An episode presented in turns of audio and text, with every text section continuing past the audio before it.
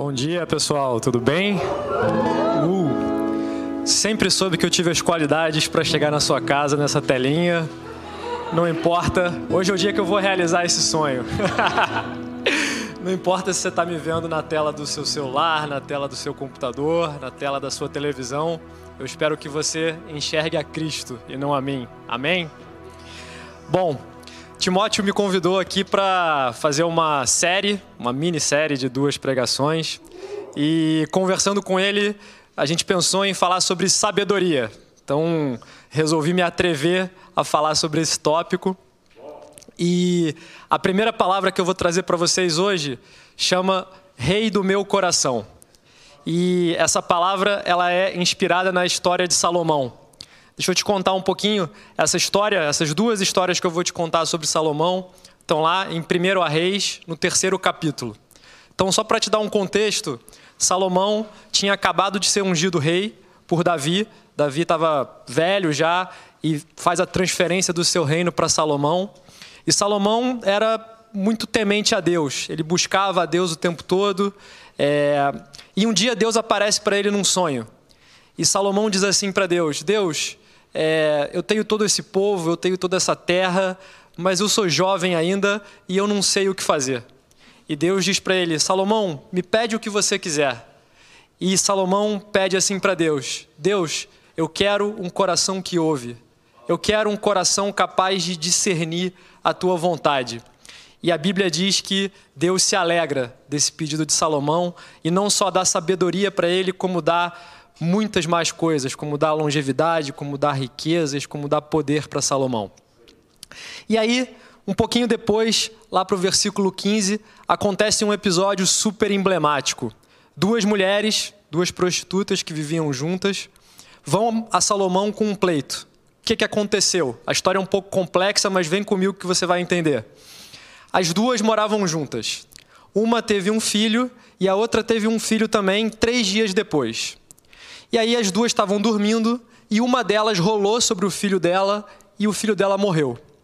E ela foi na cama da outra prostituta e trocou esse filho. Quando a outra que estava dormindo acordou, viu o filho morto, mas viu que não era o filho dela. E aí elas começam a se acusar e falam: Olha, o meu filho é o filho que está vivo. A outra fala: Não, o meu filho é o filho que está vivo. E ambas levam esse pleito para Salomão. Falam assim: Olha, Salomão, o meu filho está vivo. Não, não, não, não, o meu filho está vivo. Salomão, de quem é o filho? O que, que a gente faz? E Salomão fala assim: me traz uma espada. E ele diz assim: corta a criança viva no meio e dá metade de uma criança para uma mãe e metade para outra. E aí a gente observa duas reações super diferentes, pessoal. Uma mãe fala assim: Isso mesmo, que se ele não for meu, ele não vai ser de mais ninguém, eu prefiro que a gente divida. E a outra fala assim: Não, olha, eu não quero ele morto, eu prefiro ver ele nos braços de outra mãe que não a minha. E aí Salomão fala: Dá o filho para essa mulher, para essa que quer o filho vivo, apesar de não ser com ela. E Deus, a Bíblia acaba dizendo assim: olha, e Salomão tinha a sabedoria para fazer a justiça de Deus. E eu queria analisar um pouquinho essa história sobre essa perspectiva a perspectiva de sabedoria. Eu queria começar falando um pouquinho sobre as situações que a gente precisa de sabedoria na nossa vida. Porque as situações que a gente precisa de sabedoria, elas têm basicamente duas grandes características. Uma característica é quando acontece uma pedra no caminho. Você está andando e aí você tem que fazer uma decisão. Cara, que emprego eu escolho? Esse ou aquele? Será que eu saio com essa pessoa? Será que eu caso com ela? Será que eu fico no meu apartamento ou será que eu mudo? Caramba, para onde eu vou? E além disso, são situações onde as regras não se aplicam. Você não tem uma regra clara para buscar isso. Então, se você olha a passagem que eu acabei de contar para vocês, as duas coisas estão presentes. Primeiro, houve uma pedra no caminho. Efetivamente, teve um problema, uma das crianças morreu, e aí havia uma disputa entre duas mulheres para saber de quem era o filho. E olha que interessante, pessoal, as regras claramente não se aplicavam. Porque isso poderia ter acontecido, por exemplo, com um homem e com uma mulher. E aí haveria uma regra. Olha, por exemplo, na legislação brasileira, sim, quando um homem e uma mulher se separam, normalmente o filho fica com a mulher. Há uma regra, é simples, dá para aplicar a regra. Não tinha diferença, por exemplo, de status social entre as duas mulheres. Não era uma mulher rica e abastada que ia ter condição de cuidar do futuro daquela criança e outra pobre que eventualmente não teria tanta condição. Não, eram ambas as mulheres iguais. Inclusive, elas não são nem nomeadas. Elas simplesmente são duas mulheres que estão à margem da sociedade não havia nenhuma testemunha, isso aconteceu à noite. Então, claramente, é uma situação que se configura onde as regras não se aplicam. E é interessante porque hoje a gente vive numa sociedade tecnológica, né? E a gente coloca muita é, ênfase na lei e na ciência. Caramba, a gente tem computador, a gente tem aviões que voam, a gente tem celular, a gente tem um estúdio aqui que eu tô.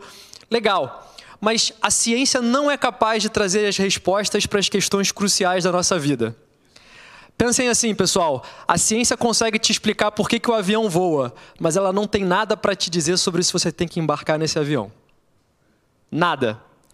E é, é engraçado, tem um pastor que eu gosto muito, americano, chamado Tim Keller, e ele fala, ele conta uma história que ele fala assim: olha, as piores conversas, as conversas mais difíceis que eu tenho com as pessoas que frequentam a minha igreja é quando alguém chega para mim e pergunta assim: Pastor, é, meu marido me traiu. Eu me divorcio dele sim ou não? O que, que a Bíblia diz? A Bíblia diz que eu tenho que me divorciar ou que eu não tenho que me divorciar? E ele diz assim: Cara, a Bíblia não, não tem o seu nome lá escrito você deve se divorciar ou você não deve se divorciar. Você precisa de sabedoria. Você conhece o seu coração? Você conhece o coração do seu marido? Você conhece a sua capacidade de perdoar? Você sabe quem você é em Cristo? Tudo isso são respostas que você precisa ter para tomar uma decisão sábia. E aí eu queria te dizer que sabedoria é isso. Sabedoria é conhecer o seu próprio coração para te dar uma competência sobre como lidar com as realidades da vida. E se você parar para pensar, pessoal, a nossa sociedade exige muita sabedoria. Porque antigamente, cara, o lugar onde você morava era determinado por onde você nascia. Tinha muita possibilidade de você ficar se deslocando. A profissão que você ia ter provavelmente era definido pelo seu sexo, se você era homem ou mulher, e pela profissão dos seus pais. Naturalmente você ia seguir a profissão do seu pai se você fosse homem, e se você fosse mulher, você ia ter um trabalho mais doméstico. E isso estava setado para você. A sociedade era colocada dessa maneira. Pessoa que você ia casar, muitas vezes também era escolhida por você, pelos seus pais, pela sua tradição, pelas suas famílias. Mas hoje não. Hoje tudo é lícito. Tudo está na tua mão para resolver. E por isso a gente precisa de sabedoria. Mas aonde? Aonde que a gente encontra essa sabedoria? E aí tem uma parte super importante dessa palavra que é o seguinte: a sabedoria, na verdade, toda e qualquer sabedoria sempre vem do rei. Sempre vem do rei. E é engraçado porque duas coisas que você pode pensar sobre essa frase. A primeira é: Daniel, a gente vive no presidencialismo, não tem mais rei, é... mas eu não estou falando do rei do monarca, eu não estou falando do rei versus o presidente, versus o governador, versus o prefeito. Eu estou falando do rei que está no seu coração, aquele que governa os desejos, os sentimentos e as coisas que você sente. E é engraçado porque eu confesso para vocês que às vezes eu leio na Bíblia certas coisas. Tem uma passagem em Êxodo que Moisés vai orar na montanha, vai falar com Deus, e ele demora um pouco, e aí o povo começa a adorar um bezerro de ouro.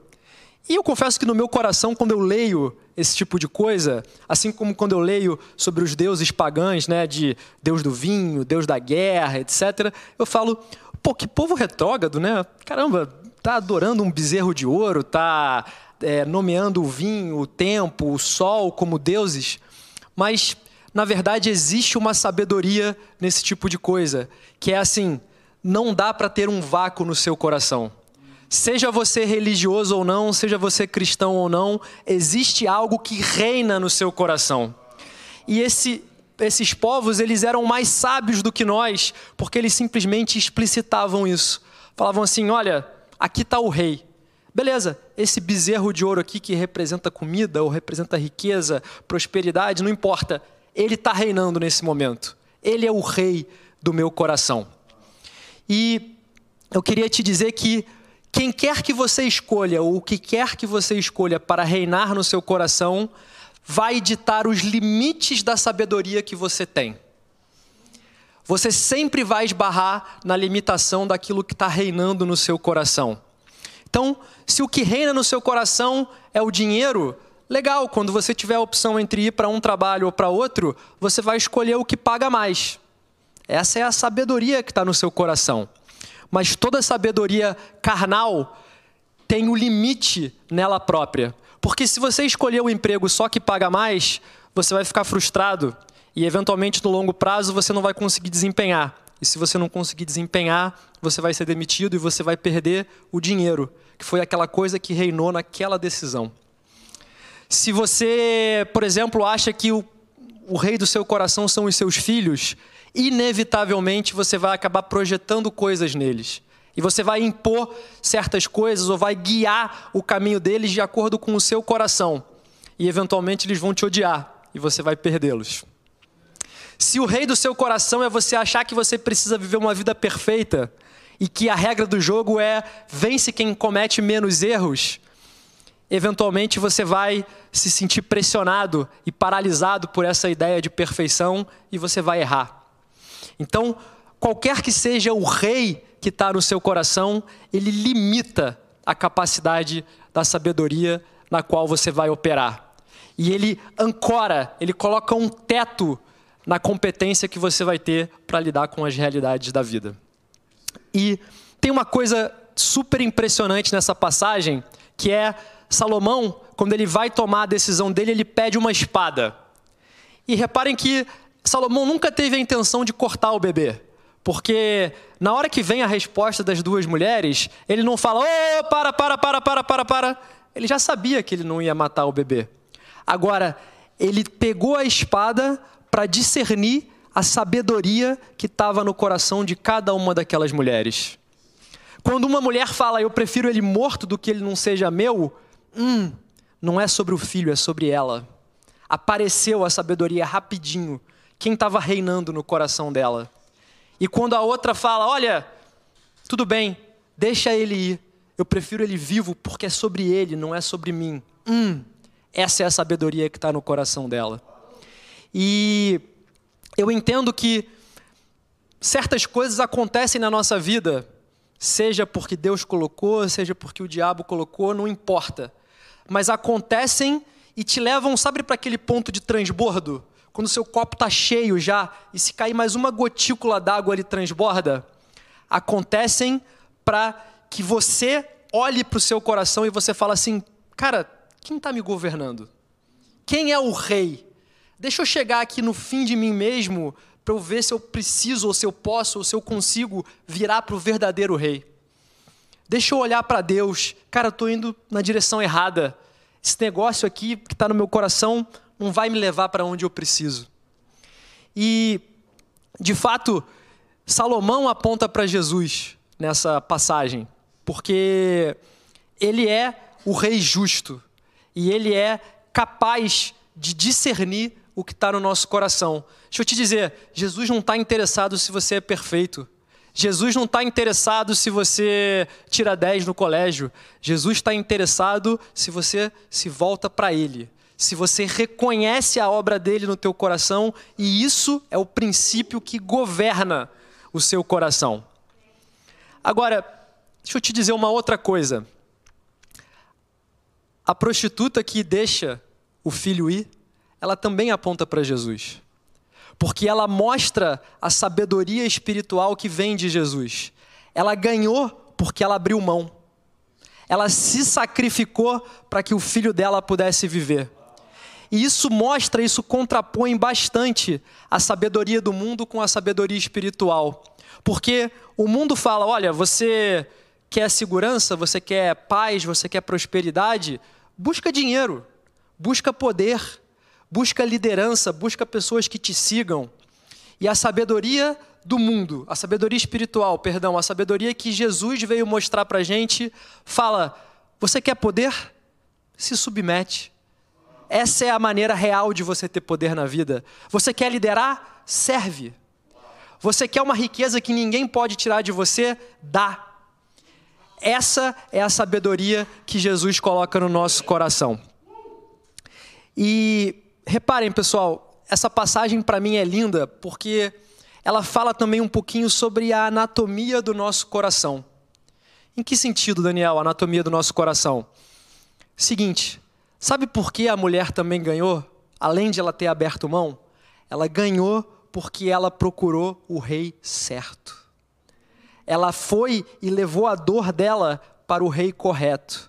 E é engraçado porque nessa questão de sabedoria, como eu estava falando, né? Às vezes a gente tem questões e a gente pergunta assim: caramba, será que eu preciso morar aqui ou morar em São Paulo ou morar nos Estados Unidos? Será que eu caso com a Mariazinha ou com a fulaninha? Será que eu pego esse emprego ou outro? E a gente articula as respostas para o que a gente precisa como uma direção. Me dá uma resposta, me dá uma direção. E o plano de Deus para você, essencialmente, ele não passa por uma direção, ele passa por uma pessoa ele passa por um com quem. Se você for e colocar dentro do seu coração o rei correto, é como o apóstolo Paulo diz lá em Romanos: tudo coopera para aqueles que creem em Deus. Se o teu coração está com o rei correto, se o com quem é correto, se Jesus reina no seu coração, cara, não importa, você vai tomar a decisão correta e ele vai te abençoar, você vai tomar a decisão errada e ele vai te abençoar. Ele vai colocar isso em prisma, ele vai colocar isso reto, ele vai conseguir equacionar o caminho. Não importa. E eu queria terminar dizendo uma última coisa, que é Jesus não é um grande mestre. Jesus não é um professor que ele detém as respostas, ele detém a sabedoria. Jesus é o rei da sua vida. E por ele ser o rei da sua vida, é que você pode contar com a sabedoria dele para reinar a sua vida e não com a sua. Então, pensa, pessoal, Jesus se despiu de toda divindade, de todos os privilégios, da sua posição de conforto, de harmonia perfeita e plena com o Pai, e veio se sacrificar para que hoje a gente possa ter perfeito acesso a Ele. E para que hoje você possa ler, conviver com Ele, entregar o seu coração para Ele, saturar o seu coração com a palavra, para que a sabedoria dele possa te ordenar, para que a sabedoria dele possa te guiar, para que o amor dele seja suficiente para a sua vida. Ele veio e ele viveu a vida que a gente deveria ter vivido e a morte que a gente merecia, para que a gente tenha vida eterna e para que a gente tenha acesso às bênçãos e à sabedoria que Ele tem para cada um de nós. Então eu te convido, deixa Jesus reinar no seu coração. Não atrela nada mais no seu coração com Ele. Deus, eu estou contigo, mas olha, desde que eu tenha riqueza, desde que eu tenha uma família abençoada, desde que eu tenha aquele emprego que eu quero, uh -uh. qualquer coisa que vier junto de Deus vai ser um limitante para a sabedoria do teu coração.